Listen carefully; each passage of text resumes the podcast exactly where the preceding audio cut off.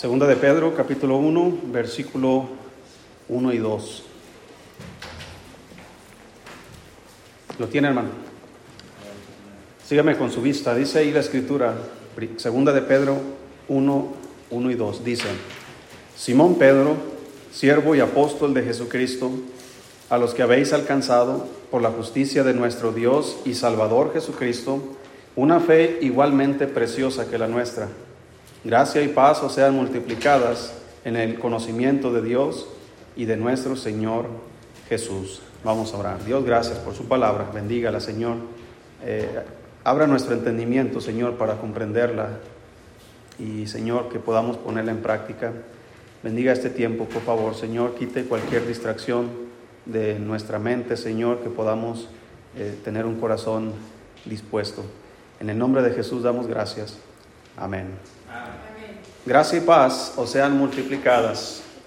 Como vimos la semana pasada, hermanos, la gracia y la paz, entre otras cosas, pero estamos tomando el texto aquí, se pueden multiplicar en nuestras vidas. Es decir, podemos tener más gracia y podemos tener más paz, siempre. Y hay ocasiones, así como hermanos, se puede multiplicar, también se puede restar también se puede acabar. Hay cristianos que viven sin paz, hay cristianos que, la gracia de Dios no está en ellos y ahorita vamos a explicar esto. La semana pasada vimos acerca de la paz, cómo podemos multiplicar la paz en nuestras vidas. Y solamente voy a mencionar para recordar eh, cómo multiplico la paz en mi vida. Piensa y ocúpate en las cosas del Espíritu. Deja que la paz de Dios te gobierne. También eh, ahí explicamos algunas cosas, cómo es que la paz de Dios va a gobernarme, eh, qué es lo que tengo que hacer para que Él me gobierne.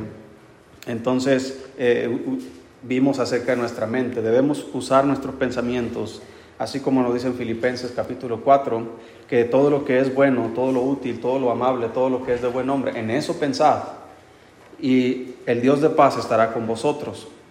Ahora vamos a ver acerca de la gracia.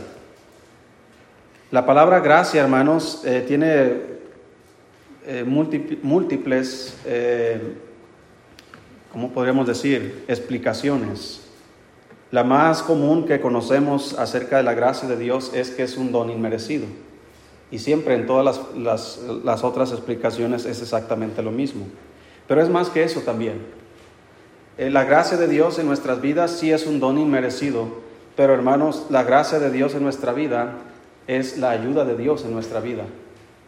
Entonces, eh, cuando somos salvos, dice la Biblia, por gracia sois salvos por medio de la fe.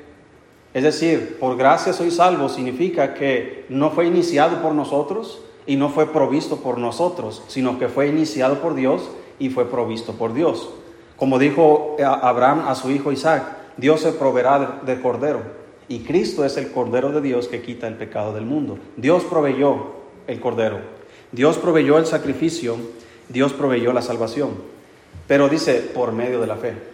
Esto significa que la persona debe tener fe para creer. También el Espíritu Santo es quien por medio de su palabra produce fe en el pecador para creer en Jesucristo como Salvador. Esa es la gracia de Dios, hermano. Sin merecerlo, Él nos da el perdón de pecados. Sin merecerlo, Él restaura nuestras vidas y las purifica sin merecerlo.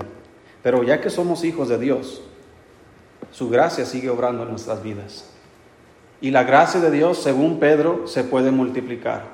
¿Significa que puedo tener más ayuda de Dios de la que estoy teniendo? Sí. Dios va a ayudar al cristiano dependiendo de qué tanta gracia tengas. Ahora voy a explicarlo, porque como es la gracia de Dios, no depende de mis obras, pero hay veces, hermano, que las obras están involucradas en el asunto. ¿Por qué lo digo? Porque nos dice la escritura, hermanos, no, no, busque el pasaje, pero ahí mismo en, en Pedro, hermano, nos dice que debemos añadir a nuestra fe virtud, conocimiento, dominio propio, paciencia, piedad, afecto, afecto fraternal, amor. Es decir, debemos ser diligentes en hacer crecer nuestra fe. El mismo apóstol Pedro nos dice, antes bien, crecer en la gracia y, en el conocimiento de Cristo Jesús. Entonces, póngase a pensar en el conocimiento que usted tiene en Cristo Jesús. ¿Qué tanto conocimiento tiene? ¿Qué tanto conoce de Cristo? Entonces el mandamiento es, crecer en el conocimiento de Cristo Jesús. Aprende más de Él, lee más la Biblia, sé más cristiano, eh, eh, ¿cómo se dice? Diligente en estudiar la palabra de Dios. Y, tu conocimiento en Cristo va a crecer. Pero dice también, antes bien, crecer en la gracia. ¿Qué tanta gracia de Dios tienes en tu vida? ¿Qué tanto te está ayudando Dios, en pocas palabras, en tu vida? ¿Cuánta gracia está disponible para nosotros? Ahorita lo vamos a ver. Pero ¿cuánta de esa gracia estás tomando? ¿Sí me explico? Ahí está el, el punto que quiero llegar. Hacer multiplicar la gracia de Dios en nuestras vidas. Mire, hermanos, en Proverbios 13, vamos a buscar algunos pasajes antes de entrar hacia cómo multiplicar la gracia de Dios en nuestras vidas, pero busque Proverbios 13, vea lo que dice la escritura.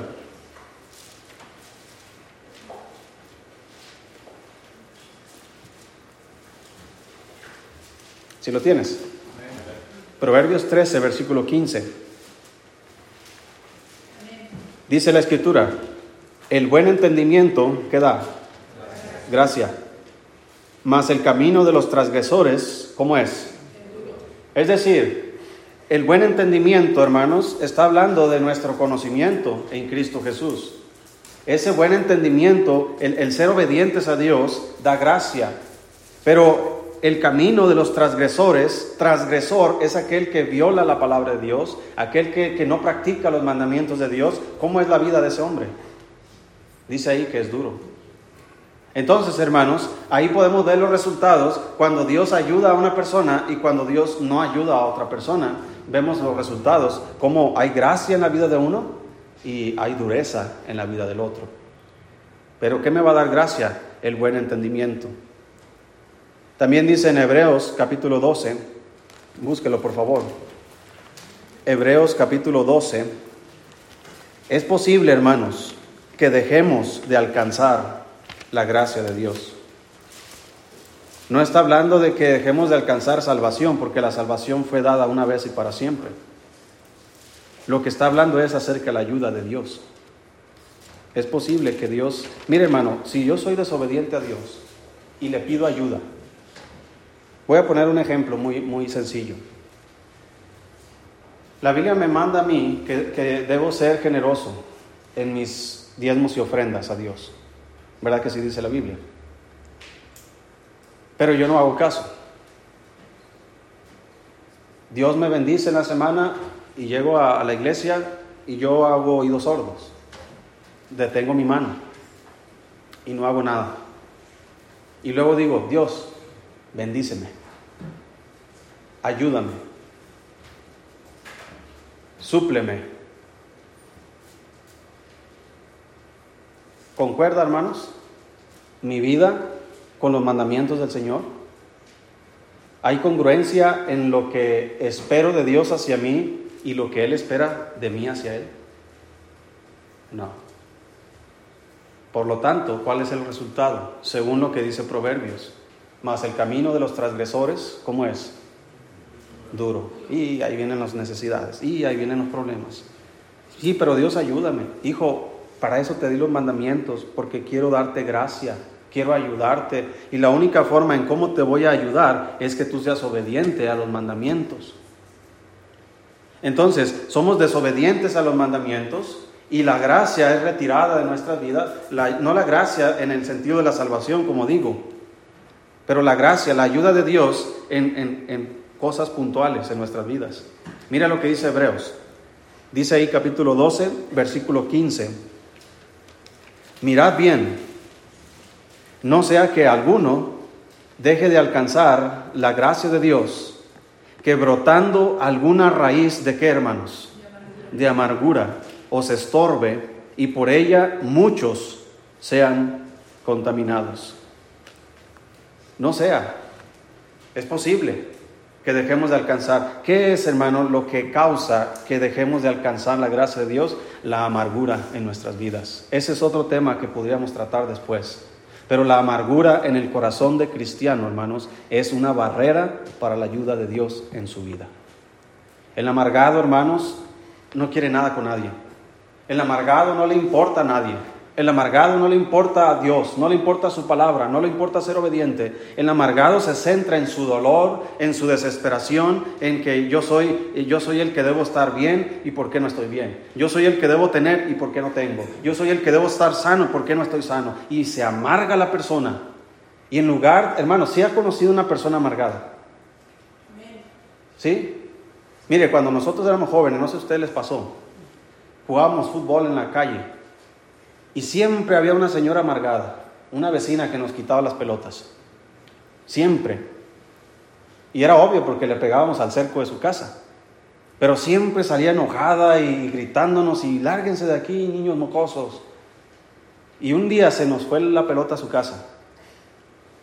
Y nunca jamás volvimos a ver la pelota. Por gente amargada. ¿Verdad que la gente amargada, hermanos, hace que nosotros nos apartemos de esas personas? ¿O usted convive muy felizmente con ellos? No. Dentro de la familia hay personas así. En mi familia hay personas así. Dentro de las iglesias hay personas así. ¿Sí? ¿Qué tipo de ayuda reciben de parte de Dios cuando ellos mismos están contaminando a otros? ¿Sí me explico? Aunque ese es otro tema, hermano, lo que quiero exponer aquí es que es posible dejar de alcanzar la gracia de Dios, dejar de alcanzar la ayuda de Dios en nuestras vidas. Ojalá que nunca lleguemos a ese punto, hermano, en la que Dios diga, hijo, primero arregla tu vida antes de que yo pueda hacer algo por ti. Ahora, Él mismo es el que arregla nuestras vidas. Que si confesamos nuestros pecados, Él es fiel y justo para perdonarnos. La amargura es pecado, por lo tanto, Él puede perdonar la amargura. Él nos puede ayudar que podamos crecer. Y, hermanos, la amargura es, es como si fueran tinieblas dentro del corazón del cristiano. La amargura nubla, hermanos, la visión del cristiano. Inclusive la amargura está ligada, hermanos, con la pérdida de la visión, físicamente hablando. La amargura. La amargura, hermanos, es como un cáncer. Así como el cáncer invade el cuerpo y los órganos, hermanos, y comienza a contaminar y a hacer morir las cosas dentro del cuerpo, la amargura, haga de cuenta que es en el sentido espiritual, es un cáncer que invade toda nuestra vida espiritual. Nuestras relaciones, nuestra relación con Dios es contaminada, nuestra relación con nuestra pareja es contaminada, nuestra relación con nuestros hijos es contaminada, nuestra relación con los hermanos en la iglesia es contaminada, hasta con, hasta con la gente que trabajas, e, esa relación se contamina por la amargura que hay en nuestro corazón. Una persona que prácticamente no se puede ayudar. Y ojalá nunca lleguemos a ese punto. Pero mira también lo que dice Hebreos 4:16. Así como es posible dejar de alcanzar la gracia de Dios, es posible alcanzar la gracia de Dios. Hebreos 4:16. Si lo tiene, hermanos. Dice, acerquémonos pues. ¿De qué manera? Confiadamente al trono de la gracia para alcanzar misericordia y hallar qué, hermanos? Gracia para el oportuno socorro. Hermanos, aquí lo que nos está diciendo, mira, tú necesitas acercarte a Dios, necesitas acercarte al trono de la gracia, allí vas a encontrar la gracia que necesitas. ¿Para cuándo? Para el oportuno socorro. La palabra socorro que aparece aquí en la Biblia es una palabra que hace referencia a los médicos que van cuando son llamados por alguien que está enfermo y ellos oportunamente llegan en el tiempo preciso para salvarles la vida. Si recuerdas que le dijeron a Jesucristo, Lázaro está enfermo. Si recuerdas esa historia. Y el Señor escucha, él ya lo sabía y no hace nada. Después le dan otro informe le dice eh, Lázaro, eh, le dice a sus discípulos, vamos a Betania, vamos a, despertar a Lázaro. Señor le dice, si está dormido, ¿para qué lo molestas? Y ya después le dice, no, Lázaro ha muerto. Y cuando, cuando llega a Betania, sale al encuentro una de las hermanas de, de Lázaro y le dice, Señor, si hubieses estado aquí, mi hermano no habría muerto.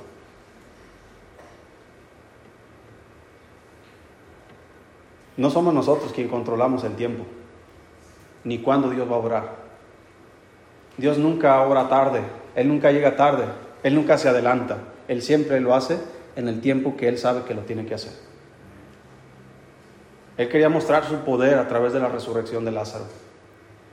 Pero lo que quiero decir, hermano, es que esa expresión de, María, Señor, si hubieses estado aquí, mi, hermano no, no habría muerto. Muchas veces tú y yo la usamos. Señor, si no, si hubiera pasado esto, Señor, si hubiera hecho lo otro, Señor, no hubiera pasado esto. Como si el Señor no nos hubiera socorrido en el momento oportuno. ¿Por qué crees que pasó?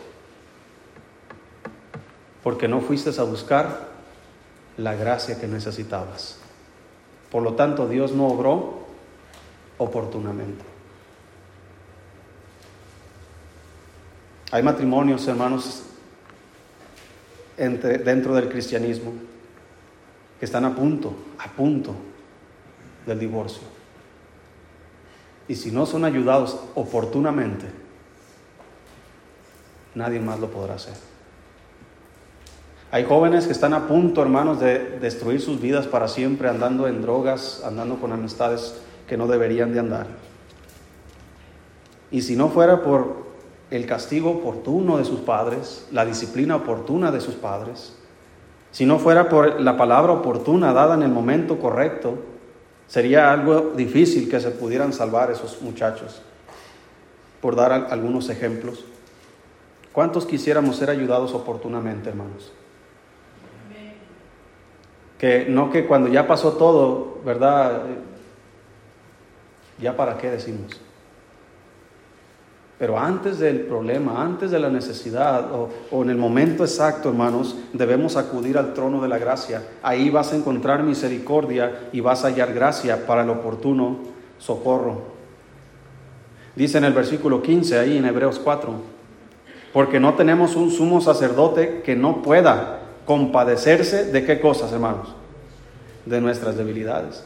El Señor se compadece él conoce tu problema, tu necesidad y Él quiere ayudarte. Pero dice Él, tienes que venir al trono de la gracia. Mira, algo tan sencillo. Si tú necesitas comprar clavos, ¿a dónde vas a ir a buscarlos? Si necesitas medicina, yo no voy a ir a la ferretería, oiga, me da unas aspirinas. ¿Sí me explico? ¿Necesitas ayuda para tu vida espiritual? ¿A dónde debes de ir? ¿A la ferretería? Oiga, necesito un nuevo corazón. ¿No tendrá ahí en la bodega? Necesito reparar la fachada de mis emociones. ¿No tendrá ahí, no sé qué, cemento o algo para tapar las grietas? Oportunamente, Dios nos ayuda si lo buscamos. Dios ha establecido, hermanos, personas dentro del ministerio cristiano para ser ayudados nosotros. Muchas veces tenemos problemas, hermanos, y vamos a personas que no nos pueden ayudar. El hecho de que tú desahogues y descargues tus problemas con otras personas no significa que esas personas te van a ayudar. Si no has ido con el Señor en primer lugar, nadie más te puede ayudar. Y una vez que vayamos con el Señor, Él nos dirigirá a las personas que sí nos ayudarán en nuestro problema. Por ejemplo, el apóstol Pablo se encontró con Jesús camino a perdón, camino a Damasco. Y una vez que tuvieron el encuentro, el Señor, eh, Pablo le dice al Señor, ¿qué quieres que yo haga? Y el Señor le dice, quiero que vayas a fulano lugar y ahí se te dirá lo que debas hacer. Y mientras Pablo hace eso, Dios habla con, eh, Ananías, su, siervo que estaba ahí, y le dice, mira, va a venir fulano de tal, quiero que vayas y lo busques, está en tal lugar, él está orando ahí, quiero que vayas, y porque él es instrumento escogido, etcétera, etcétera, etcétera. Entonces Dios pone en contacto a este hombre con este otro hombre para que pueda ser ayudado en su crecimiento cristiano. ¿Sí me explico, hermanos? La gracia de Dios viene a nuestras vidas a través de Él por medio de otras personas. Por ejemplo, la provisión de Dios para nuestros hijos viene de Dios a través de quiénes? De sus padres. ¿Sí? Dios le suple a mis hijas, a mi hijo, vestir, comida a través de mí. ¿Sí? Entonces, Dios suple a sus hijos, a los cristianos, lo que necesitan, muchas cosas directamente, pero Dios utiliza personas. Por ejemplo, los cristianos necesitan aprender la palabra de Dios. Dios pone maestros para que estos sean ayudados en su crecimiento espiritual. ¿Sí? Los niños necesitan maestros, alguien que les enseñe la palabra de Dios. Dios pone esas personas. Dios no manda ángeles, ni Él mismo viene personalmente a enseñar, sino que lo hace a través de otras personas. Y eso es para explicar cómo funciona la ayuda de Dios en nuestras vidas. Hermanos, hay veces que Dios nos pone en contacto con gente que tú ni siquiera pensaste que ibas a ponerte en contacto y eres ayudado en algo que tú ni pensabas que esa persona te podía ayudar. A mí me ha pasado infinidad de veces. No es casualidad cuando somos ayudados de una manera misteriosa, entre comillas. Siempre Dios tiene un plan. Esa es la gracia de Dios. Mira, te voy a poner un ejemplo más sencillo y más bíblico y luego entramos para saber cómo multiplicar la gracia de Dios en nuestra vida. Quiero que vayas a Génesis.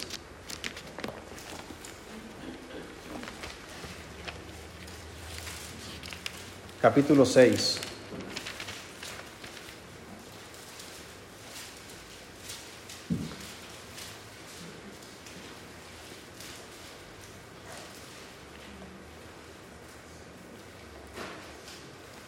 Lo que acabo de decir ahorita en Hebreos 12 y Hebreos 4 es que es posible dejar de alcanzar la gracia de Dios y es posible alcanzar la gracia de Dios.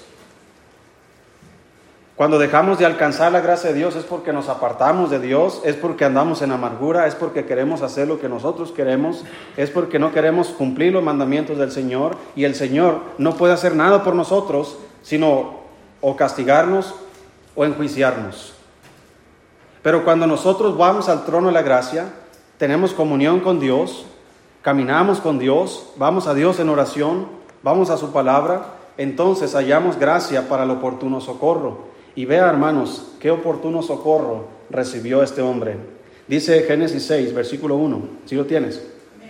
Aconteció que cuando comenzaron los hombres a multiplicarse sobre la faz de la tierra y le nacieron hijas, que viendo los hijos de Dios, que las hijas de los hombres eran hermosas, Tomaron para sí mujeres escogiendo entre todas. Está hablando los hijos de Dios, los cristianos, y los hijos de los hombres, los que no son cristianos. 3. Y dijo Jehová, no contenderá mi espíritu con el hombre para siempre, porque ciertamente él es carne, mas serán sus días ciento veinte años. Vea la paciencia de Dios para ellos. Había gigantes en la tierra en aquellos días y también después que se llegaron los hijos de Dios a las hijas de los hombres y les engendraron hijos, estos fueron los valientes que desde la antigüedad fueron varones de renombre. Y vio Jehová que la maldad de los hombres era mucha en la tierra y que todo designio de los pensamientos del corazón de ellos era de continuo solamente el mal. Y se arrepintió Jehová de haber hecho hombre en la tierra y le dolió en su corazón. Y dijo Jehová, raeré de sobre la faz de la tierra a los hombres que he creado, desde el hombre hasta la bestia y hasta el reptil y a las aves del cielo, pues me arrepiento de haberlos hecho. Pero Noé halló gracia ante los ojos de Jehová. Qué oportuno, ¿verdad, hermanos? Te va a ir la transmisión, pero ni modo. Qué oportuno, hermanos, fue la ayuda de Dios para Noé. ¿Por qué fue ayudado Noé y por qué no fueron ayudados los demás? ¿Qué diferencia hubo en Noé de los otros? ¿Por qué halló gracia Noé? No dice que le fue dado gracia, dice que halló gracia. Según Hebreos 4, ¿cómo se puede encontrar y hallar la gracia? acercarnos confiadamente a dónde, hermanos? Al trono de la gracia. Esto nos habla, hermanos, de que Noé tenía una vida, hermanos, en cercanía a Dios. Tenía una vida en comunión con Dios. Noé tenía el ejemplo de uno de sus bisabuelos o tatarabuelos, quien era Enoch, quien caminó con Dios. Enoch fue transpuesto para no ver muerte. 300 años caminó con Dios. Después tuvo a Matusalén y este tuvo a otro. Y llegamos hasta Noé. Tenemos, hermanos, un testimonio de fidelidad a Dios. Ahora Noé está practicando esa fidelidad. Constantemente camina con Dios. Cuando llega el momento en que Dios va a juzgar al mundo, oportunamente, Él es ayudado. Mire, tú y yo hemos hallado gracia delante de Dios por medio de Jesucristo. Y un día Dios va a traer juicio sobre este mundo. Pero porque tú y yo hemos hallado gracia en Jesús, vamos a ser librados del juicio que vendrá. Ese es el ejemplo, esa es la profecía. Los que creyeron en Él fueron salvados en el arca. Los que no creyeron fueron destruidos en el diluvio. Va a suceder igual. Cuando Cristo venga, los que creen en Él se van a ir con Él. Y los que no creen van a recibir el juicio de Dios que vendrá sobre la tierra. Y ellos no tendrán gracia, hermanos. Ellos no van a ser ayudados. Obviamente el Evangelio se predicará y muchos serán salvos, pero hermanos, les costará su propia vida el simple hecho de seguir a Dios. Pero ese es otro tema. Aquí podemos notar, hermano, la gracia de Dios oportuna en nuestras vidas. Juan capítulo 1. ¿Cuánta gracia puedo disponer?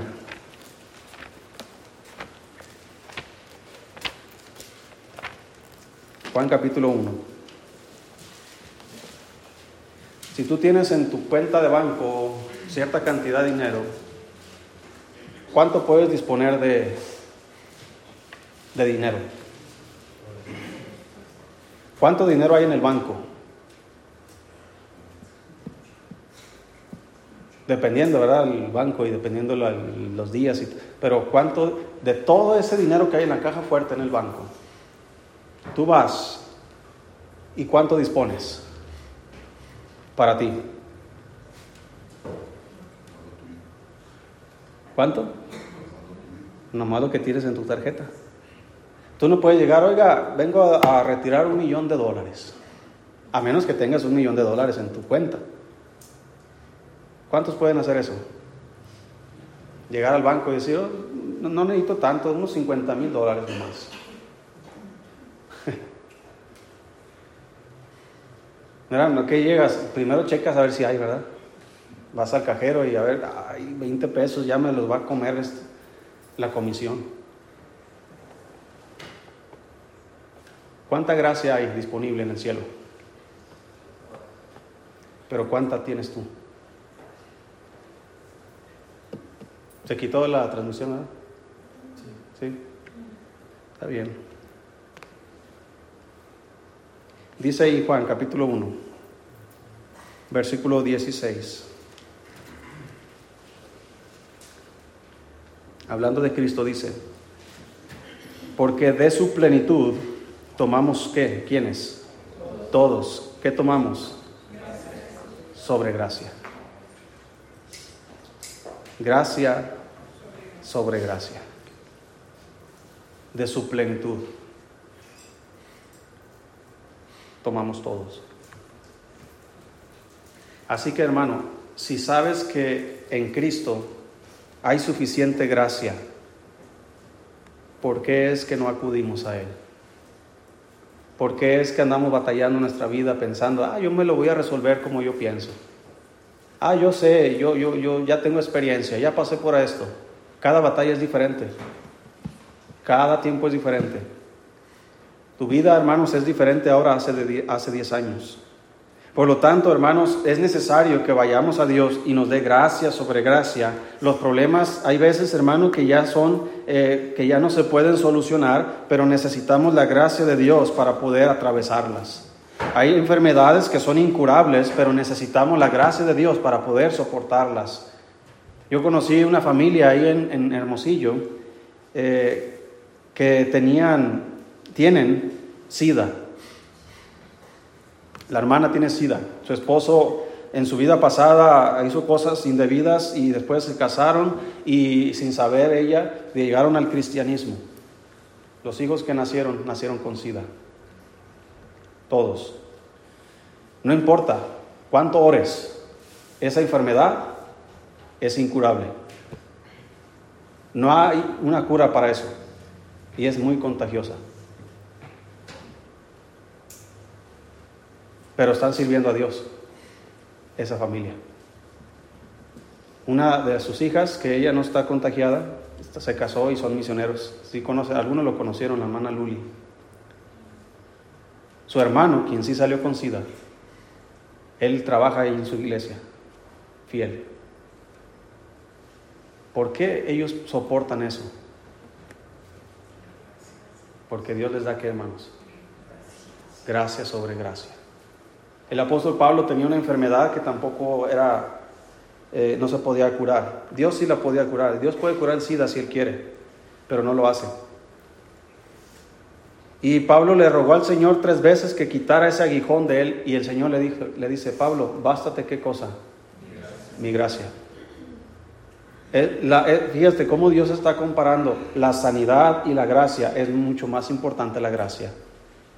Eh, la, eh, la, provisión o la gracia es mucho más importante la gracia. Por eso dice el apóstol Pablo, ok, de buena gana me gloriaré más bien en mis necesidades, en mis problemas, en mis eh, enfermedades y, y otras cosas, porque cuando soy débil, entonces soy fuerte. Eso es lo que hace la gracia de Dios en la vida de una persona. Pero cuando no tenemos gracia de Dios y tenemos necesidad, tenemos enfermedad y cualquier problema, no somos fuertes, somos débiles. Andamos arrastrando la cobija, andamos desanimados, andamos preocupados, ansiosos, con depresión. ¿Por qué? Porque pobre de mí, mira cómo ando. ¿Sabes por qué? Porque no hay gracia en tu vida. Porque no estás percibiendo, hermanos, la ayuda de Dios que Él te puede dar en ese momento de necesidad. La gracia de Dios es suficiente para cualquier situación adversa.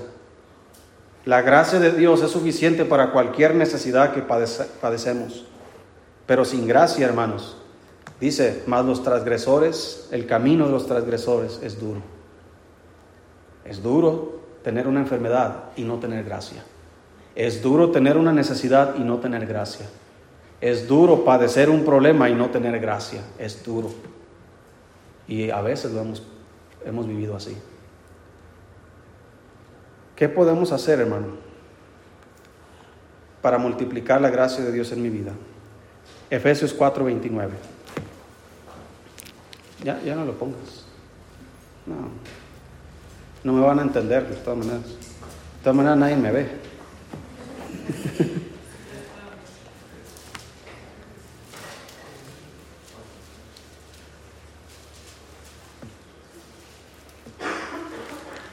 estamos ahí, hermanos. Efesios 4.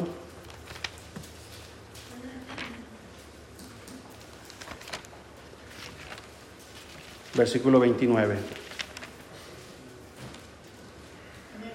Dice la escritura, ninguna palabra que, hermanos, corrompida, salga de vuestra boca, sino la que sea buena para la necesaria edificación, a fin de dar qué? Es decir, de nuestra boca, en lugar de corrupción, debe salir gracia. La corrupción es arruinar la vida de una persona. La gracia es edificar la vida de una persona. Entonces, si no tengo gracia en mi vida, ¿qué crees que va a salir de mi boca? De la abundancia del corazón habla la boca. ¿Qué crees que.? Por eso dice la Biblia: las malas conversaciones, ¿qué hacen? Corrompen no edifican, no transforman, no ayudan, derriban, contaminan, desaniman. Por eso una persona que siempre está hablando mal y en contra y siempre está negativa, es una persona que en lugar de animarte y edificarte, es una persona que te da para abajo.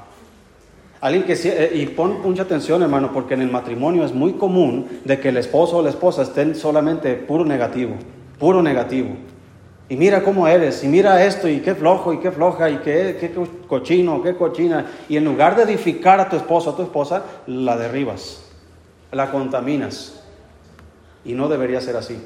Debe hallar gracia, debe salir gracia de tu boca que edifique la vida de tu esposa, que edifique la vida de tu esposo, que edifique la vida de tus hijos. En lugar de estarle dando puros coscorrones y toma, eres un inútil, no sirves para nada, tú deberías de estar ahí para ayudarle, enseñarle y dar gracia. Entonces, ¿cómo voy a, hacer que Dios me ayude a mí? Bueno, puse el primer punto, habla bien. Ninguna palabra corrompida salga de vuestra boca. Cuida lo que hablas. No te metas en chismes. No te metas en discusiones y pleitos vanos. En casa o fuera de casa, en tu trabajo, ten mucho cuidado cómo, cómo interactúas con tus compañeros. Hay veces que hay tensiones y hay veces que se pelean. Cristianos con inconversos en su trabajo. ¿Qué testimonio estamos dando así? En lugar de edificar la vida de esas personas para que un día vengan a la iglesia, estamos haciendo todo lo posible para que nunca, jamás se paren en la iglesia. Por lo que está saliendo de nuestras bocas. A veces oramos por nuestros familiares, ¿verdad? Que sean salvos y que vengan a la iglesia. ¿Cómo hablas en, tu, en, el entorno familiar? ¿Qué palabras salen de tu boca? ¿Cómo, ¿Cómo esperas que Dios te ayude si en lugar de que tú ayudes a otros con lo que dices, les echas más tierra? Así que, ¿cómo voy a hacer que la gracia de Dios se multiplique? Habla bien. Las malas conversaciones corrompen. Dice en Eclesiastés 10:12, búsquelo por favor. Eclesiastés 10:12.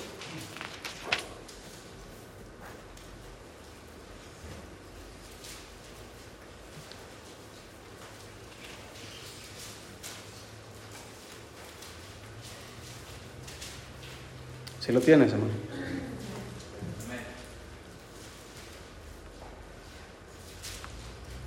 Dicen que los hechos hablan más que las palabras.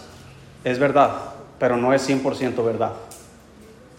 Porque hay veces que las palabras también hablan de, y duelen, y edifican, y animan. Fíjate lo que dice. Eclesiastés, ¿qué dije?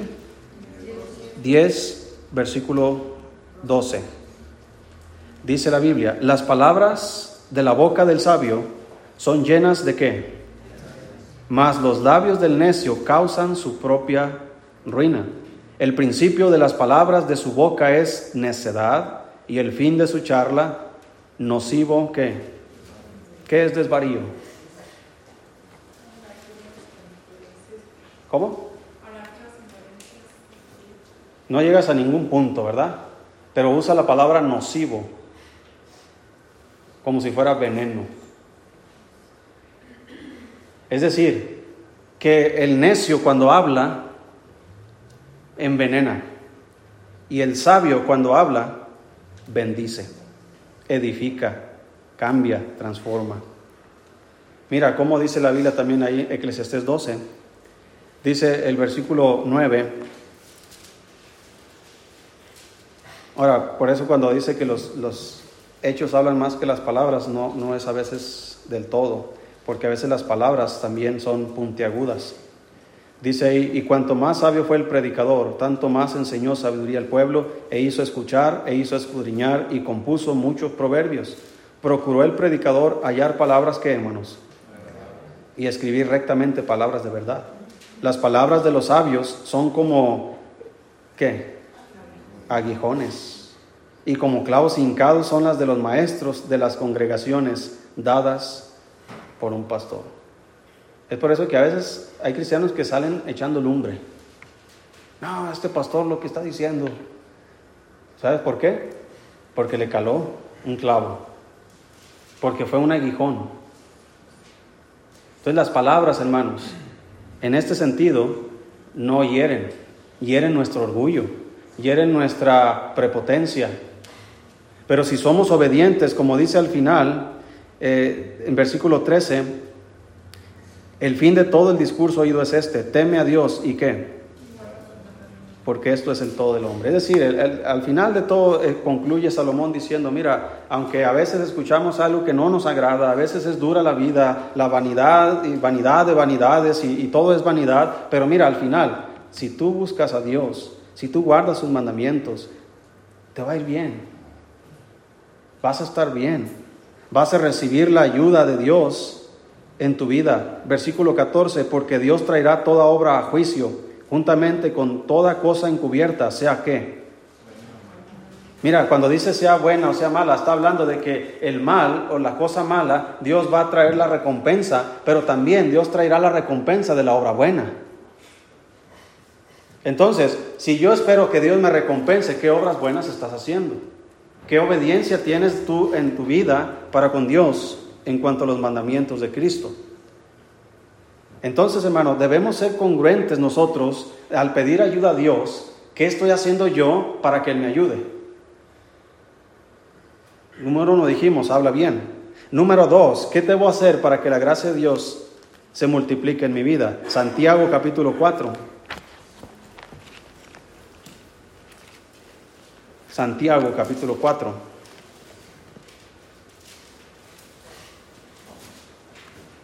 Si lo tenemos, hermano. Dice ahí versículo 6.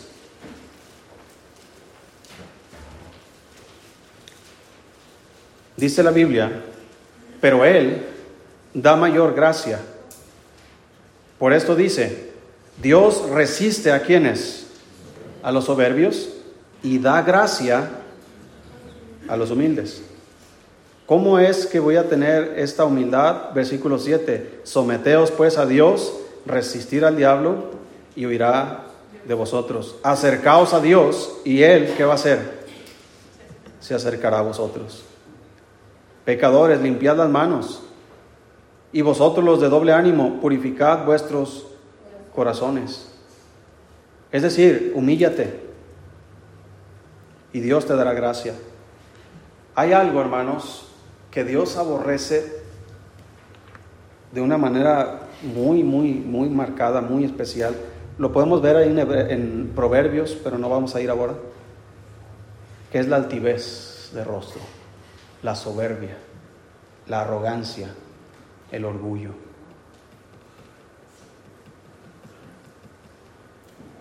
Dios, hermanos, ah,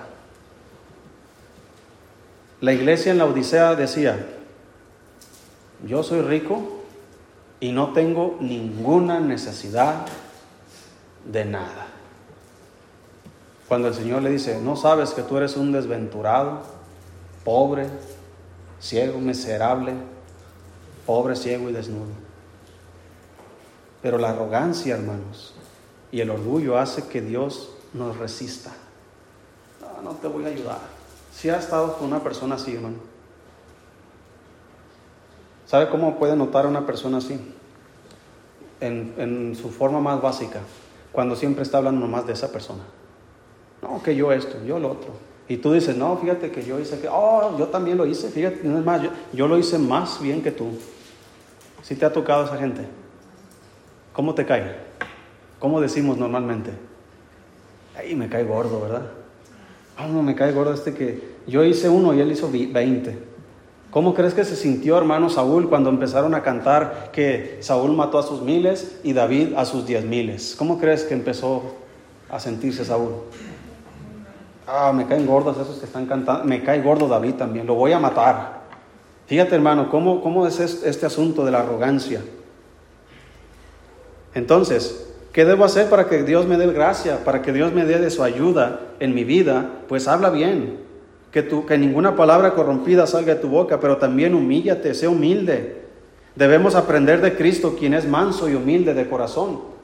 Él dijo, aprended de mí, que soy manso y humilde de corazón, y hallaréis descanso para vuestras almas. Hermanos, la ayuda de Dios es un descanso para nuestras almas. Cuando Dios me está ayudando, oh hermano, ¿qué, qué, qué confianza podemos tener? Qué gozo, qué tranquilidad podemos tener tú y yo cuando Dios me está ayudando. Pero hermanos, cuando Dios no me está ayudando, qué desesperación. ¿Qué debo hacer también? Segunda Corintios capítulo 8. ¿Qué más puedo hacer para que Dios me dé de su gracia? Para que Él la multiplique en mi vida. Segunda Corintios capítulo 8.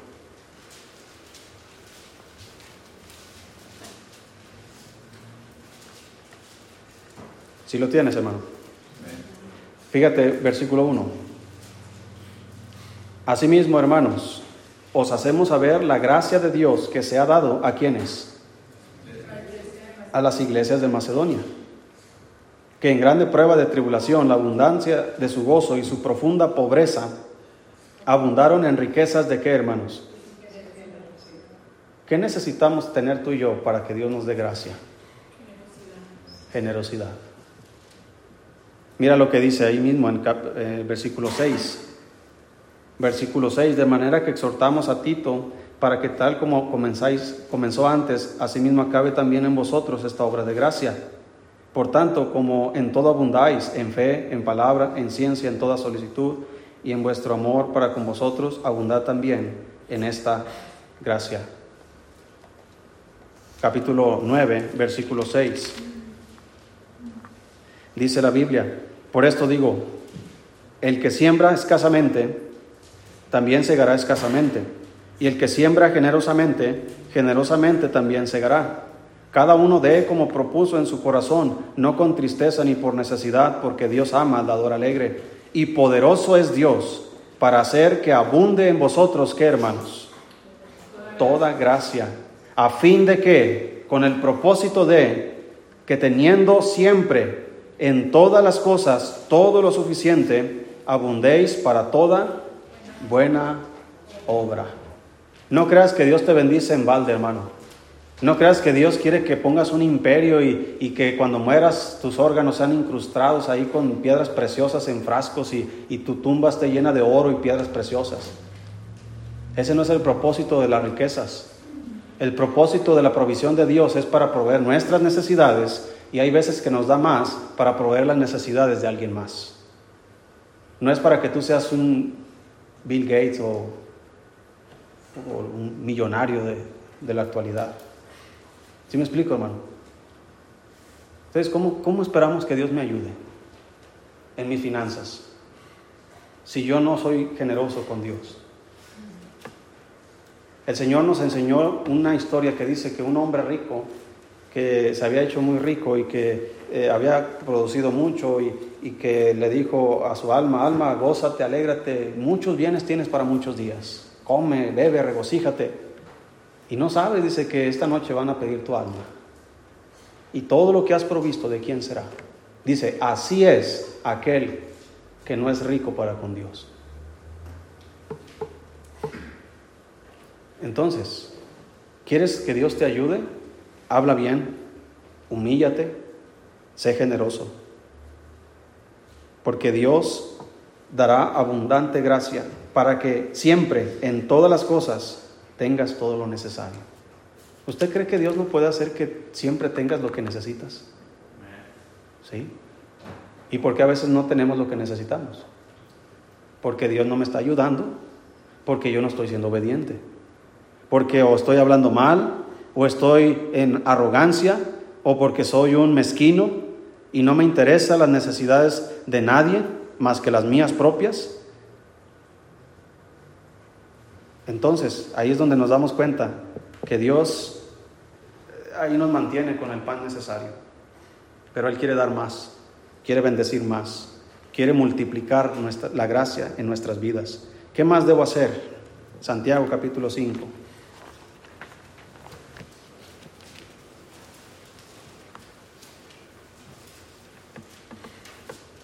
Si lo tienes, hermano.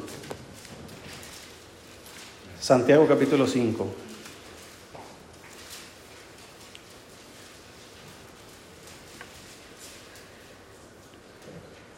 Dice el versículo 13.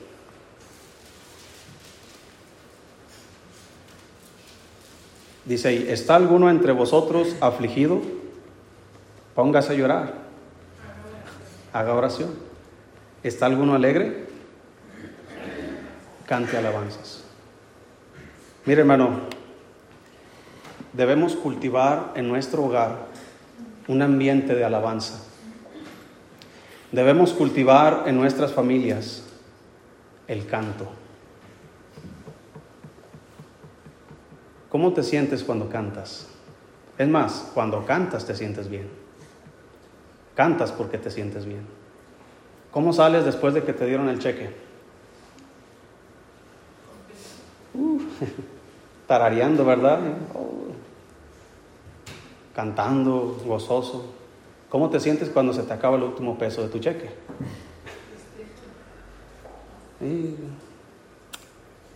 ya no quiero seguir adelante.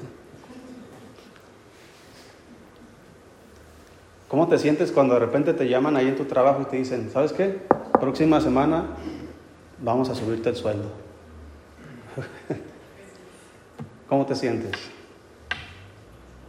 No, pues que nunca me ha pasado. No sé qué es eso.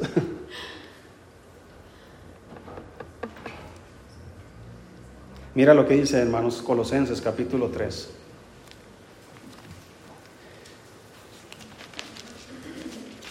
¿Qué debo hacer para multiplicar la gracia de Dios en mi vida? Habla bien, humíllate, sé generoso y canta.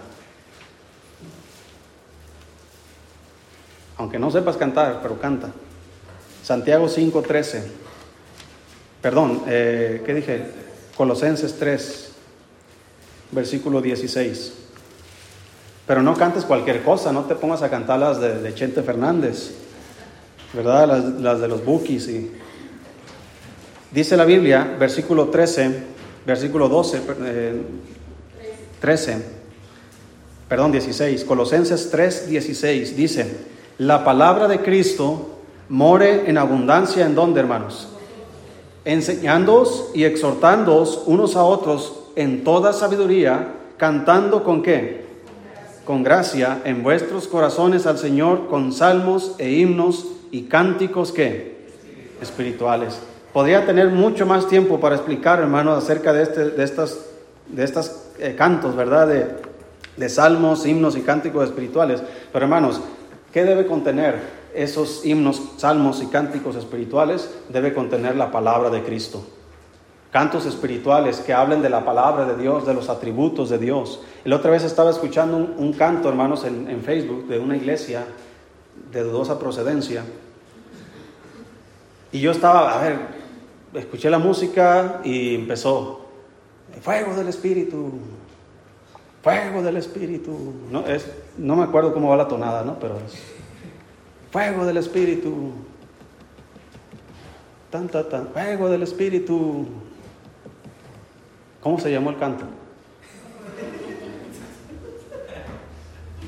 Fuego del Espíritu, fuego del Espíritu, fuego y fuego del Espíritu, y fuego del Espíritu, y fuego del Espíritu.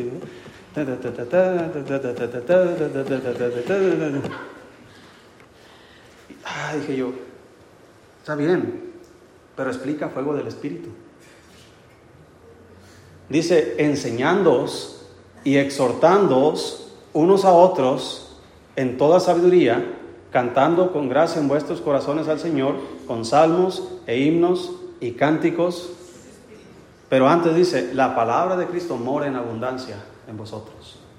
Por eso cuando cantamos himnos con contenido bíblico, mire, hay coritos, hermanos, en la Biblia que tienen, obviamente es puro contenido bíblico.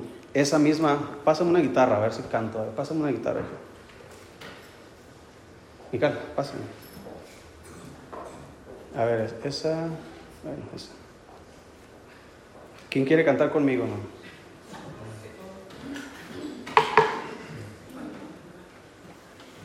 Qué bueno que no estamos transmitiendo.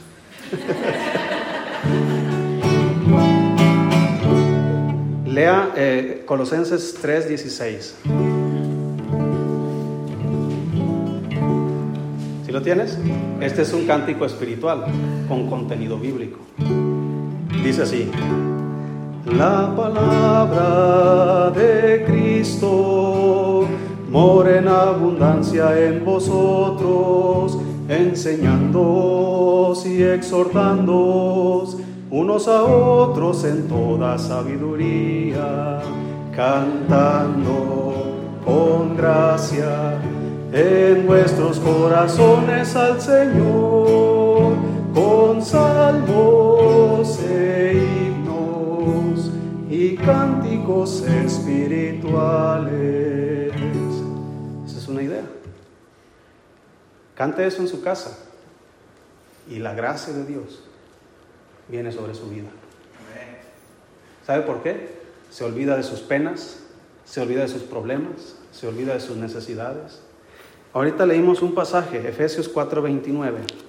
Búsquelo. Efesios 4:29. Esto lo compuso una hermana, el, el que acabo de cantar, la música, obviamente. Yo le dije a la hermana, es una misionera en Bolivia. Le dije, ¿usted compuso ese corito? No, dice, la letra la compuso el Espíritu Santo. Yo solo puse la música. Eh, Efesios 4:29, ¿sí lo tienes? Fíjate, otro cántico espiritual.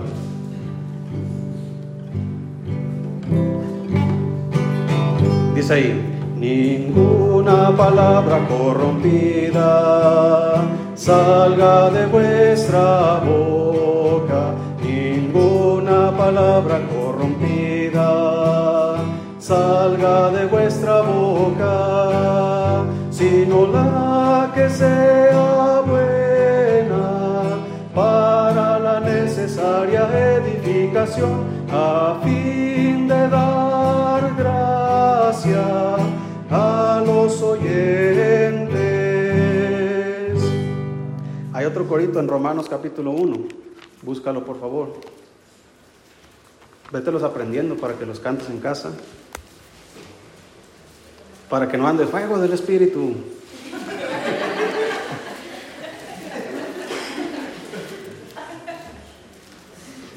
Si tienes ahí eh, Romanos 1, 16 y 17.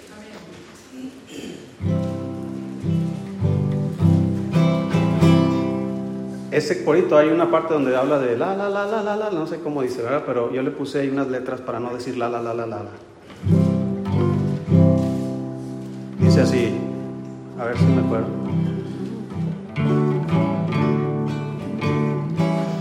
Dice así, porque no me avergüenzo, no me avergüenzo del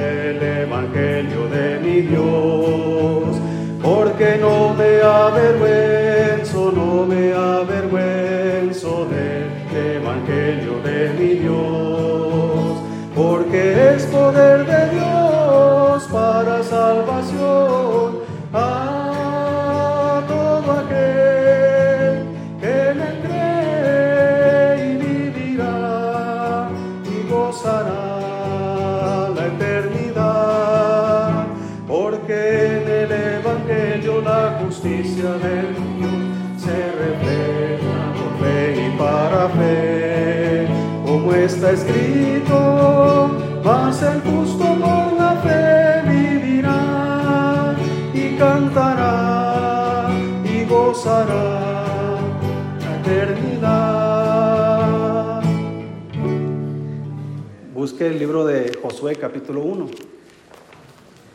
Esos son himnos, perdón, cánticos espirituales con contenido bíblico. No es solamente la, la, la, la, la, la, la, la, y música y música y música. Es contenido bíblico que edifica la vida de los oyentes. Josué 1.8. ¿Cuántos han escuchado ese? Obviamente para que concuerdan la música con la letra, hay veces que las palabras se, cambian para que concuerdan. Pero el mensaje sigue ahí. Dice la Biblia, dice ahí. No, perdón. Iba a cantar el otro. Dice ahí. Nunca se apartará de tu boca este libro de la ley,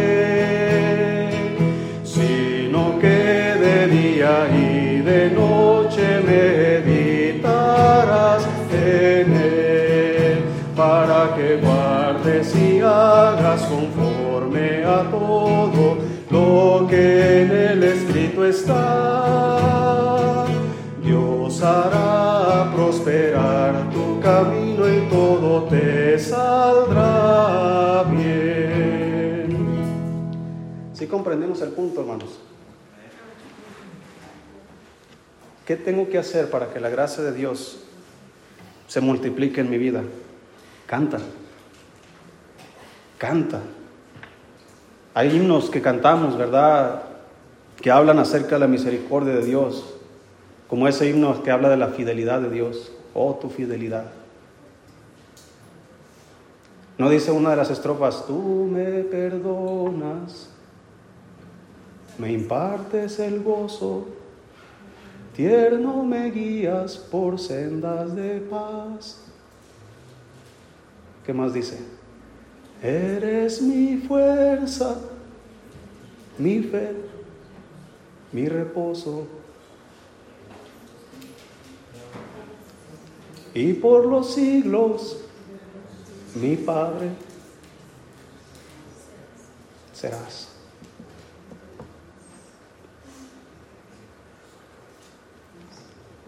Terminas, hermano, lleno de gracia.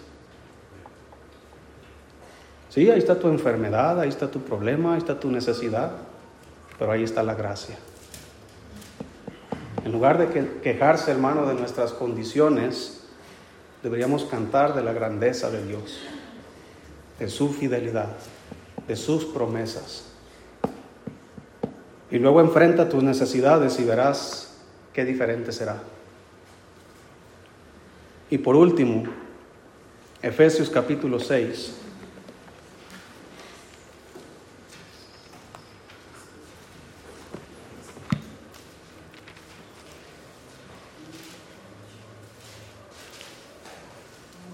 Vamos a escribir esos coritos que acabamos de cantar para cantarlos a lo mejor un domingo, que lo aprenda bien. Son himnos muy bonitos. Con los jóvenes, cuando yo estaba ahí con ellos, los cantábamos. Ellos no me seguían el rollo, pero los cantábamos. Efesios 6, 24.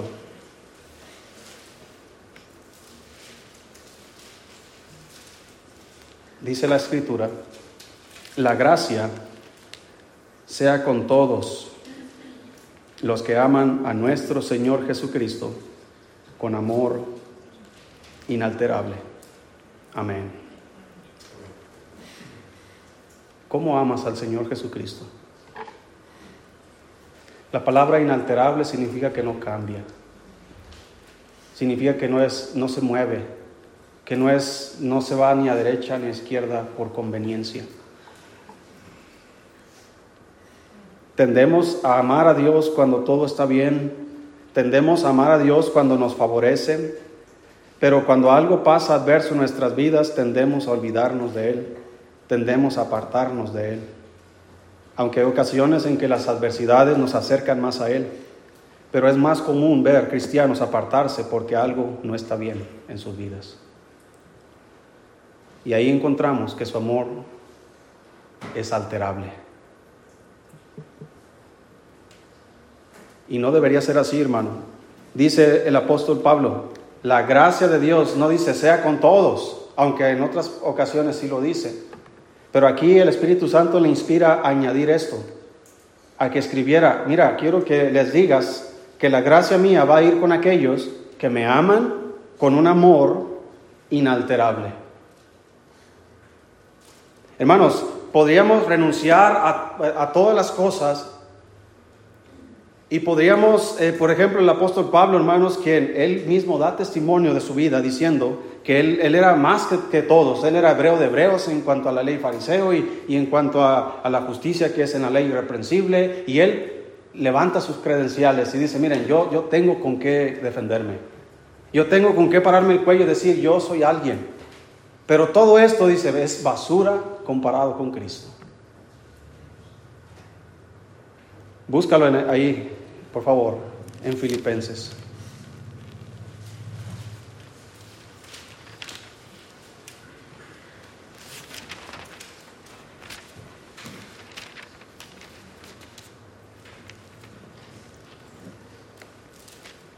Creo que sí es Filipenses, hermano.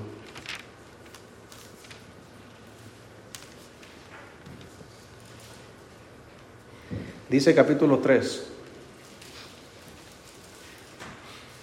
Si lo tienes. Versículo 7, dice el apóstol Pablo, pero cuantas cosas eran para mi ganancia, las he estimado como pérdida. ¿Por qué, hermano? Por amor de Cristo. Y ciertamente aún estimo todas las cosas como pérdida por la excelencia del conocimiento de Cristo Jesús, mi Señor, por amor del cual lo he perdido todo. Y lo tengo por basura para ganar. ¿Estamos en esas condiciones, hermanos? Pues estamos más interesados en ganarlo todo, obtenerlo todo y no renunciar a nada de nuestros derechos. Cuando amamos a nuestro Señor Jesucristo con un amor inalterable, significa que le cedemos a Él todo el control de nuestra vida y de lo que somos y de lo que tenemos. Él puede decidir conmigo hacer lo que Él quiera. ¿Así es tu amor para con Cristo? ¿O hay excepciones? Señor, puedes meterte en mi vida, pero nada más en estas áreas, pero en estas áreas ni te metas, Señor. No me interesa cambiar, no me interesa avanzar, no me interesa obedecer. ¿Por qué? Porque yo tengo otros planes. entonces tu amor por Cristo es alterable. No hay gracia para alguien así.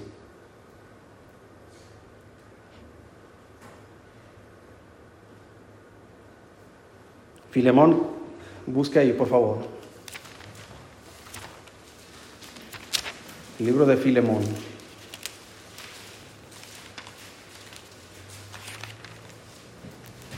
Fíjate cómo se expresa el apóstol Pablo de este, de este hombre.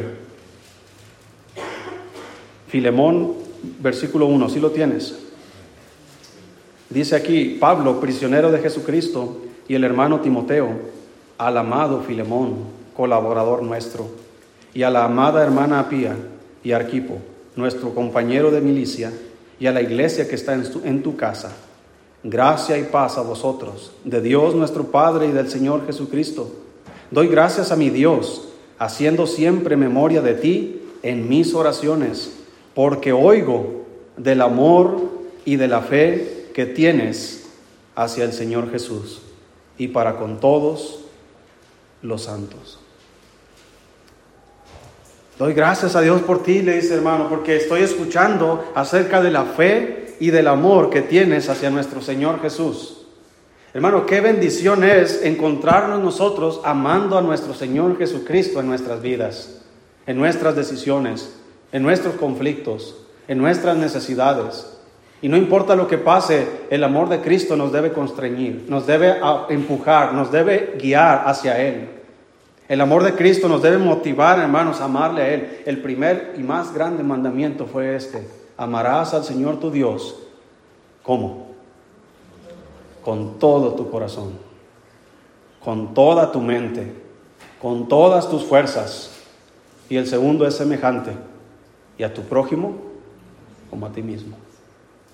Así que Filemón, oigo de la fe y del amor que tienes hacia el Señor Jesucristo y para con todos los santos. ¿Quieres gracia en tu vida? Terminamos en Apocalipsis 2.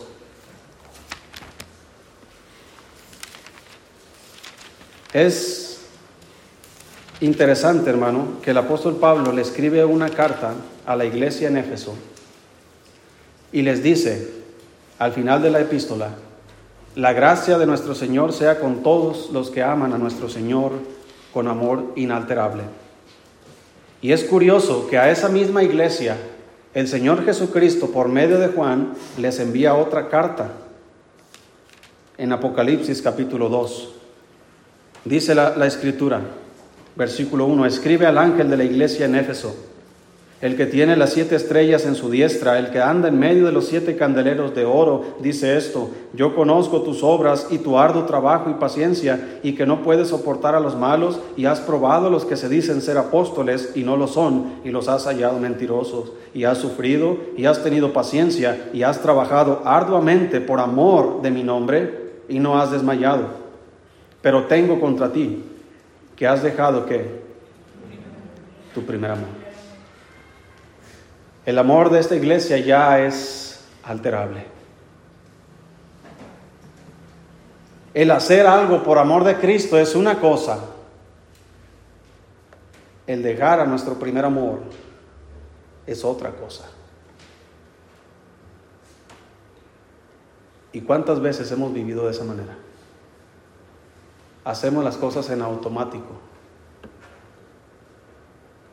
Y yo me arrepiento muchas veces que a veces he predicado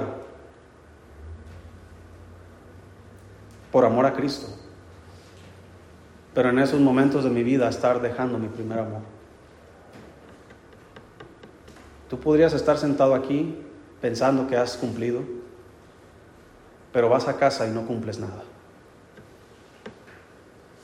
Tu comunión con Dios es mínima, tu lectura bíblica es escasa, tu oración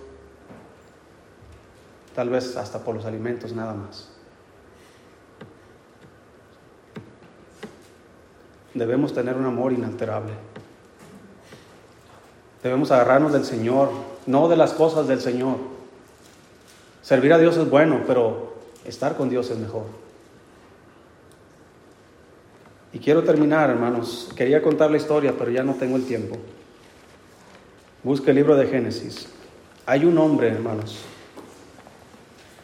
Si tú lees la historia de José, tú puedes ver de una manera viva cómo funciona la gracia de Dios en un hombre. No hay tiempo de leer la historia de José. Si no la has leído, te recomiendo que la leas. Si ya la leíste, sabrás lo que estamos diciendo. Dice ahí, hermanos,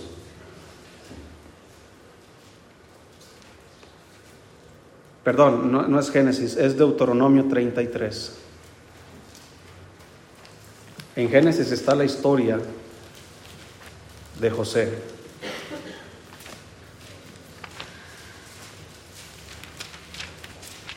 Deuteronomio 33, versículo 1.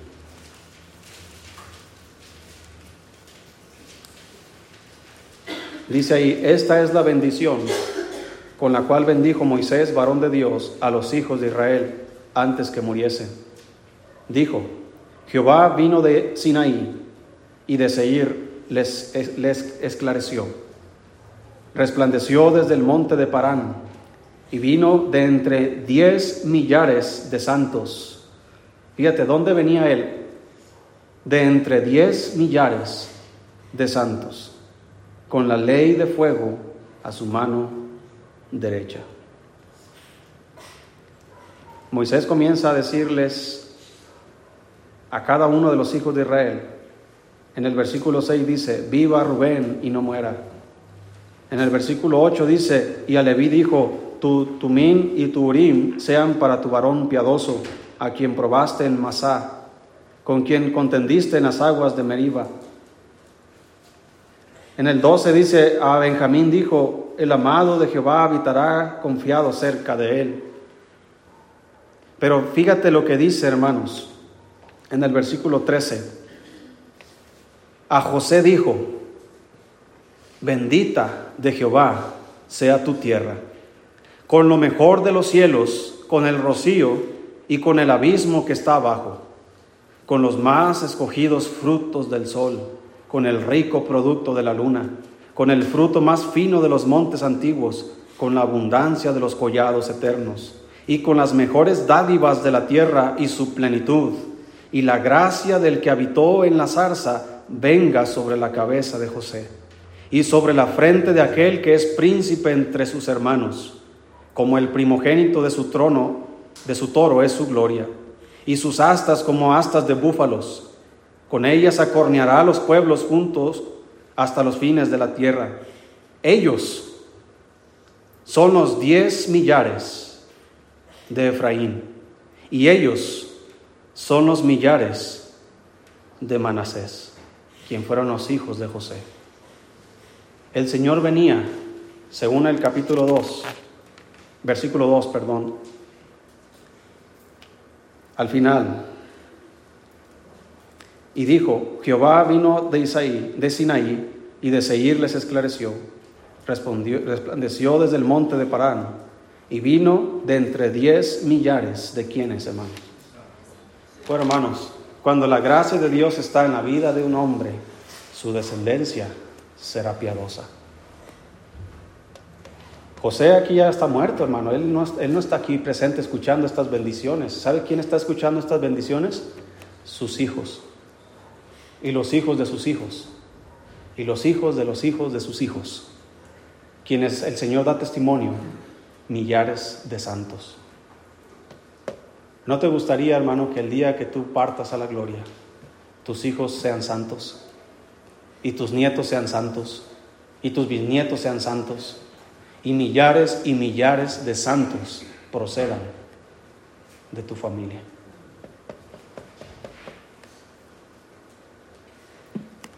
Pero es triste ver, hermano, que hay familias que se muere el cristiano y las siguientes generaciones son impías. Yo no quisiera que eso pasara en mi vida. Si la gracia de Dios está conmigo, sobre mi cabeza, después de mí habrá millares y millares de santos. Y estoy hablando de mis hijos. y de los hijos de mis hijos. Qué gran privilegio va a ser para nosotros que la gracia de Dios siga abundando, hermanos, después de nosotros. Que la gracia y la paz sean multiplicadas en el conocimiento de nuestro Señor Jesucristo. Vamos a orar.